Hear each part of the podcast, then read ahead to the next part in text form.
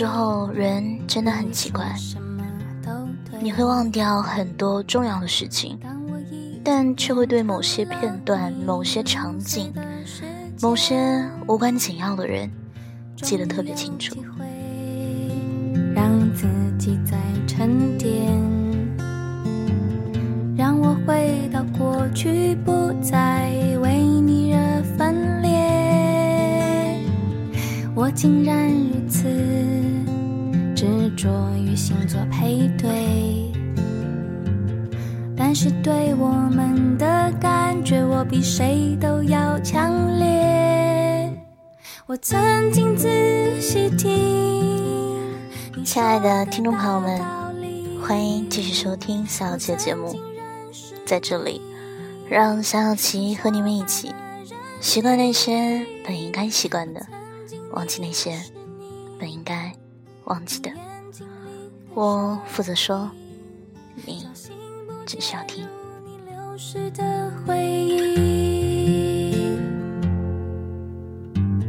终于有机会让。自己在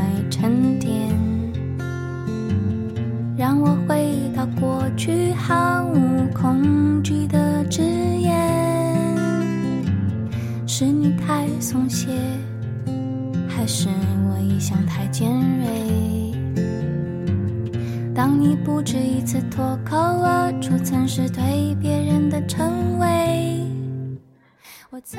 到现在我还时常会想起那个。开发廊的南方女孩。最开始，她的发廊开在我家小区的胡同口。发廊不大，老板就是她和她的妹妹，另外雇了几个打下手的服务员。来的当然也是周边的熟客。他的手艺很好，尤其是盘发和编发，只要是你能想象出来的发饰，他都能做。那些在别家店死活都弄不出来的发型，在他那里十分轻松的就能做出来。那几年，我每次洗完头都要去店里，让他帮我弄头发，渐渐的就熟悉了起来。我曾经仔细听你说的大道理，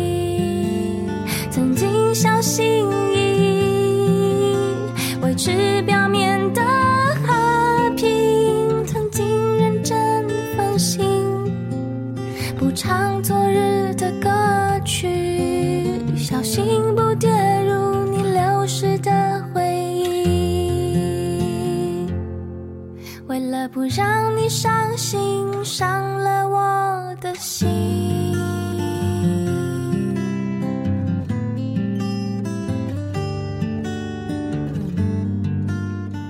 我这个人呢，是属于比较慢热的人，不太习惯和陌生人搭讪。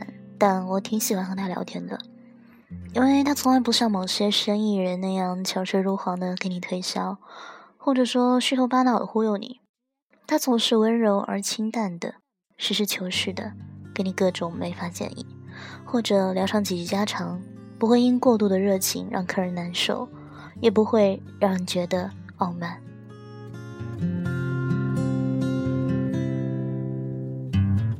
我也无所谓。你说什么都对，当我已经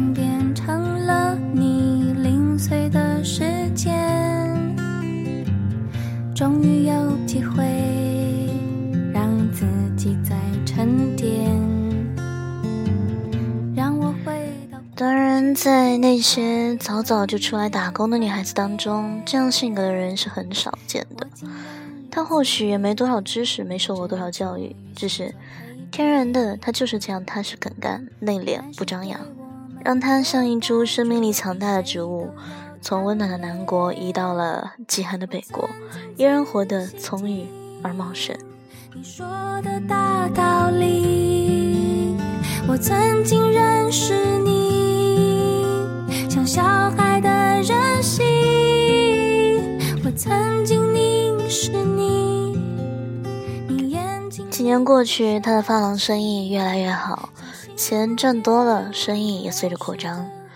于是他租了一处很大的门面，由小发廊变成了现代造型室。还在附近商城开了一家服装加盟店，由她老公打理。恰好她新开的造型师在我单位附近，对我还是很方便的，所以我还是几乎每周都要去一次。是你太松懈，还是我一向太尖锐？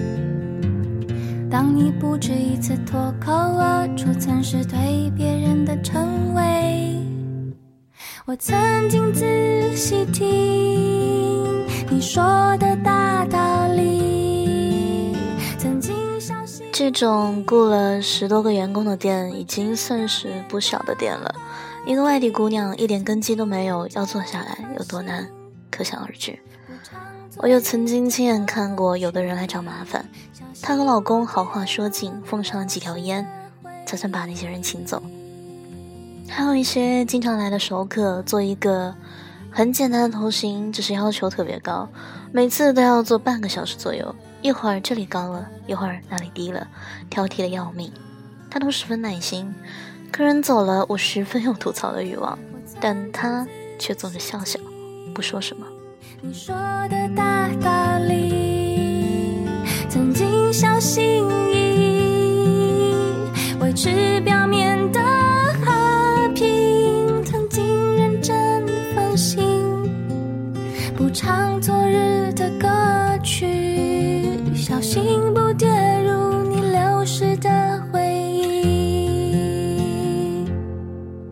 了不让你伤心，伤了我的心。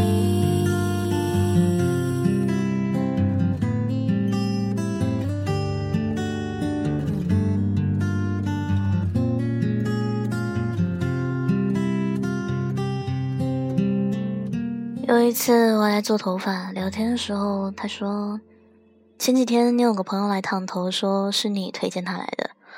我很清楚我那个朋友的性子，比较小气，特别爱讲价钱，什么价格都拦腰砍一半。老板不同意就开始死磨，能磨一天，我都不怎么敢跟他一起逛街，很容易被骂的。于是我问道：“他是不是要求你便宜点了？”他笑了笑说：“是的。”他这里一贯是明码标价，任何人都是一个价钱，除非是部分熟客可以赠送一点产品。去之前我提前跟朋友打过招呼了，于是我有点不好意思，说道：“他就是比较喜欢讲价钱。”他笑了，说是和你不太一样，但是他还是不会讲他们之间到底发生了什么。他从来都不会抱怨，从来都不会。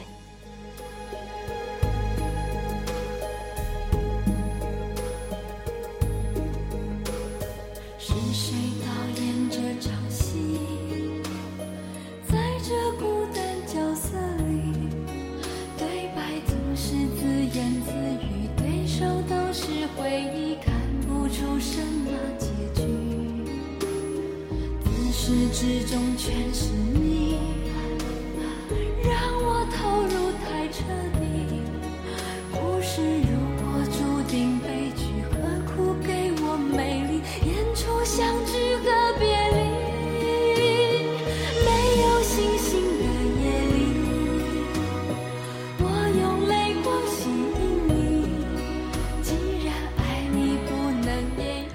我见过有些店的老板，客人一坐下来就是甜言蜜语，然后客人一走就评头论足，讲人家这里不好那里不对，撇嘴翻白眼，十分叫人厌恶。但他永远不会这样，再难缠的客人也都平和应对。实在讨厌这个人，他会不再和他说话，默默地走到一边。开服装店生意不景气，连续亏损，不得已只能关掉。他也只是说。这一年的钱亏掉了，明年要更努力才是。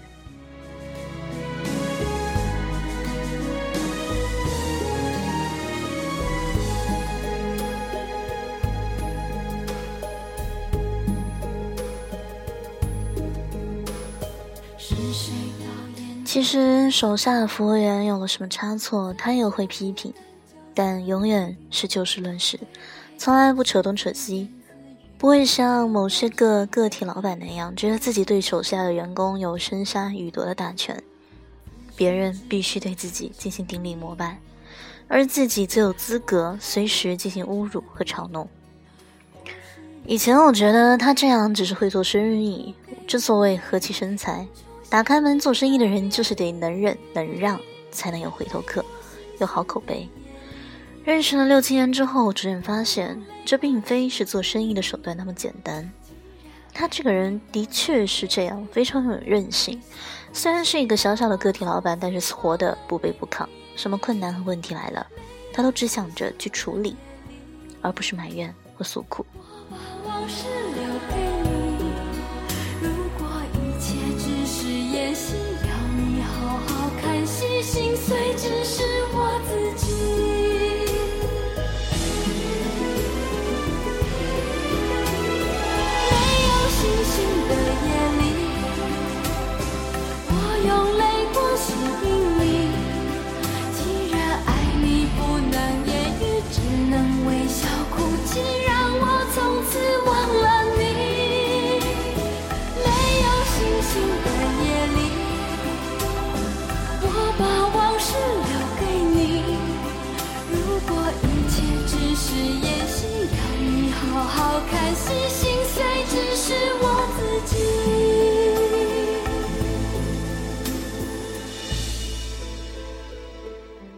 现在那家发廊已经易主，他回老家去了，因为孩子到了上学的年纪。据说他不再开发廊，而是有了一家工厂，做得很不错。我们的联系当然也中断了。发廊对给了一个新老板，名字没换，我去过几次，生意每况日下。新老板和我一直抱怨，为什么我的发廊生意不好？早知道这样，我就不会花这么多钱对他的店了。为什么生意不好？我心里默念，不仅是因为你不如他技术好，也不如他有好人缘。新老板是那种爱抱怨的女人，整天不是抱怨顾客太极品，就是骂服务员太懒散，或者怪老公不支持自己。每次你一坐下，一开始做头发就开始唠唠叨叨的没完，每个顾客走了之后又立刻吐槽这个顾客有多么的极品，然后还要和当下的客人讨论一下，搞得别人很尴尬。不知道怎么接，那么去过几次之后，别人自然就不去了。拿着你给的照片，熟悉的那一条街，只是没了你的画面，我们回不。天，你会不会忽然的出现在街角的咖啡店？我会带着笑脸挥手寒暄，和你坐着聊聊天。我多么想和你见一面，看看你最近改变。我曾经认为我和他之间只是发型师和顾客之间的那么一点缘分，但后来我发现我很怀念他，我很想再看到那张表情总是不疾不徐的脸，那个担任承受一切的人。我们之间似乎建立了某种关联，因为他改变了我。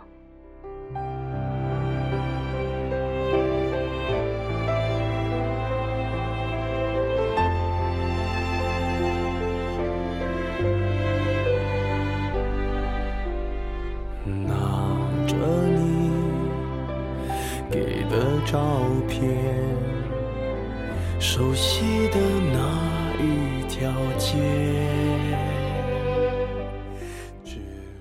你以为在一个开发廊的小老板身上就不能学到什么东西吗？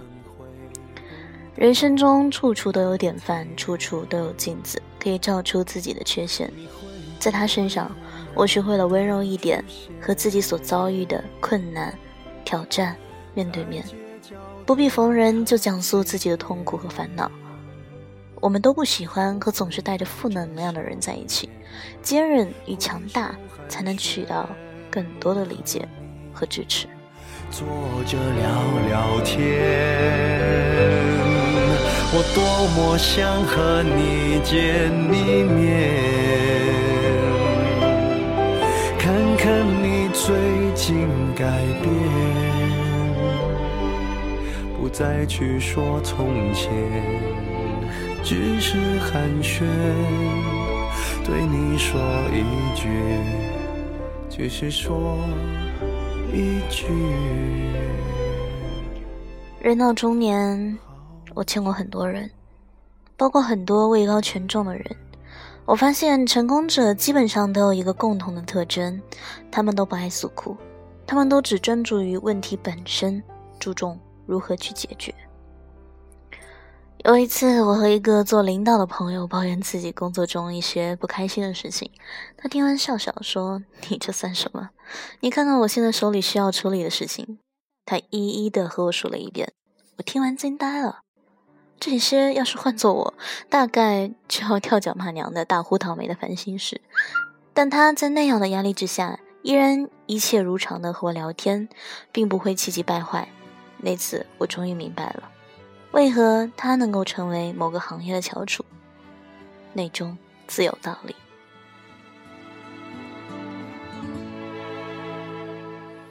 想看你笑。想和你闹，想拥你入我怀抱。上一秒红着脸在争吵，下一秒转身就能和好。不怕你哭，不怕你叫，因为你是我的骄傲。一双眼睛追着你乱跑，一颗心早已经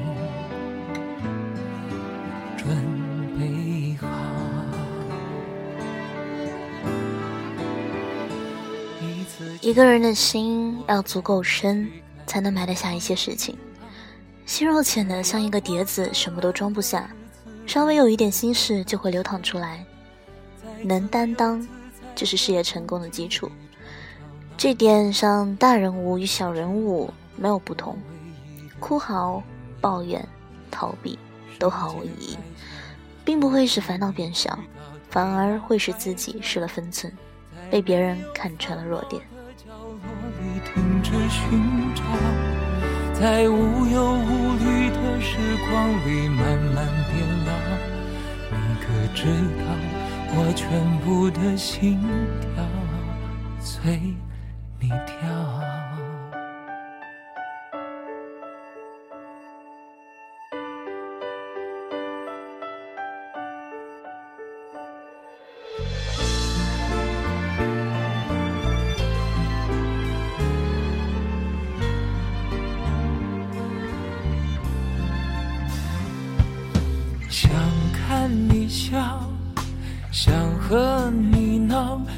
有你入我怀抱。上一秒红着脸在争吵，下一秒转身就能和好。不怕你哭。我现在是真的越来越欣赏那些不爱诉苦的人。他们才是最勇敢的战士。苦来了，难来了，他们提枪上马，与之厮杀。不诉苦，并非是自我压抑，而是看透了人生，有一种不徒劳挣扎的智慧。一次就好，我带你去看天荒地老，在阳光灿烂的日子里开怀大笑。在自由自在的里吵吵闹闹，你可知道我唯一的想要？世界还小，我陪你去到天涯海角，在没有烦恼的角落里停止寻找，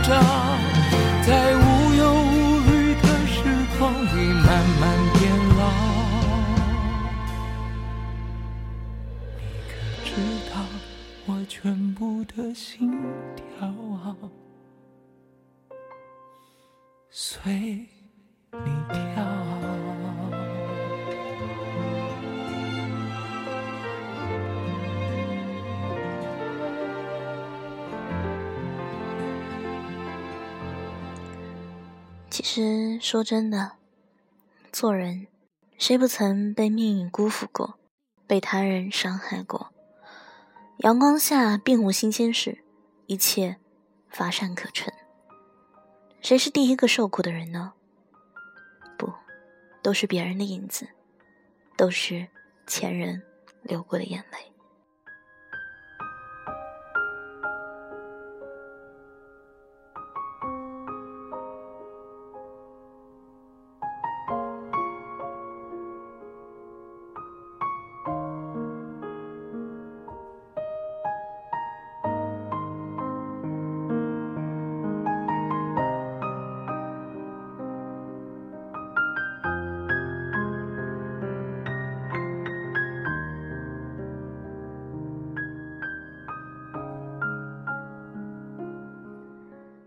到困难可以倾诉，寻求帮助，但不可长时间的停留在诉苦的阶段。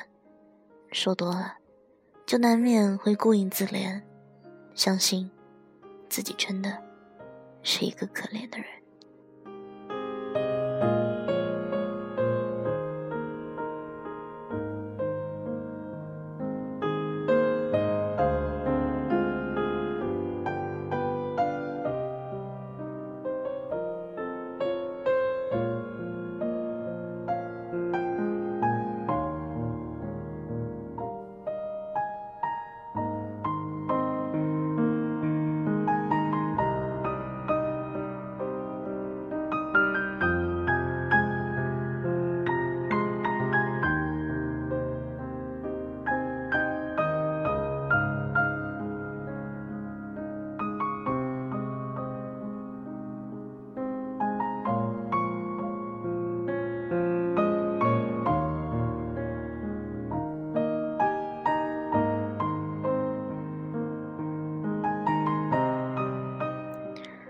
今天节目到这里就要结束了，在节目最后，夏小琪希望大家都能成为一个成功的人，不爱诉苦，专注于问题本身，注重如何去解决。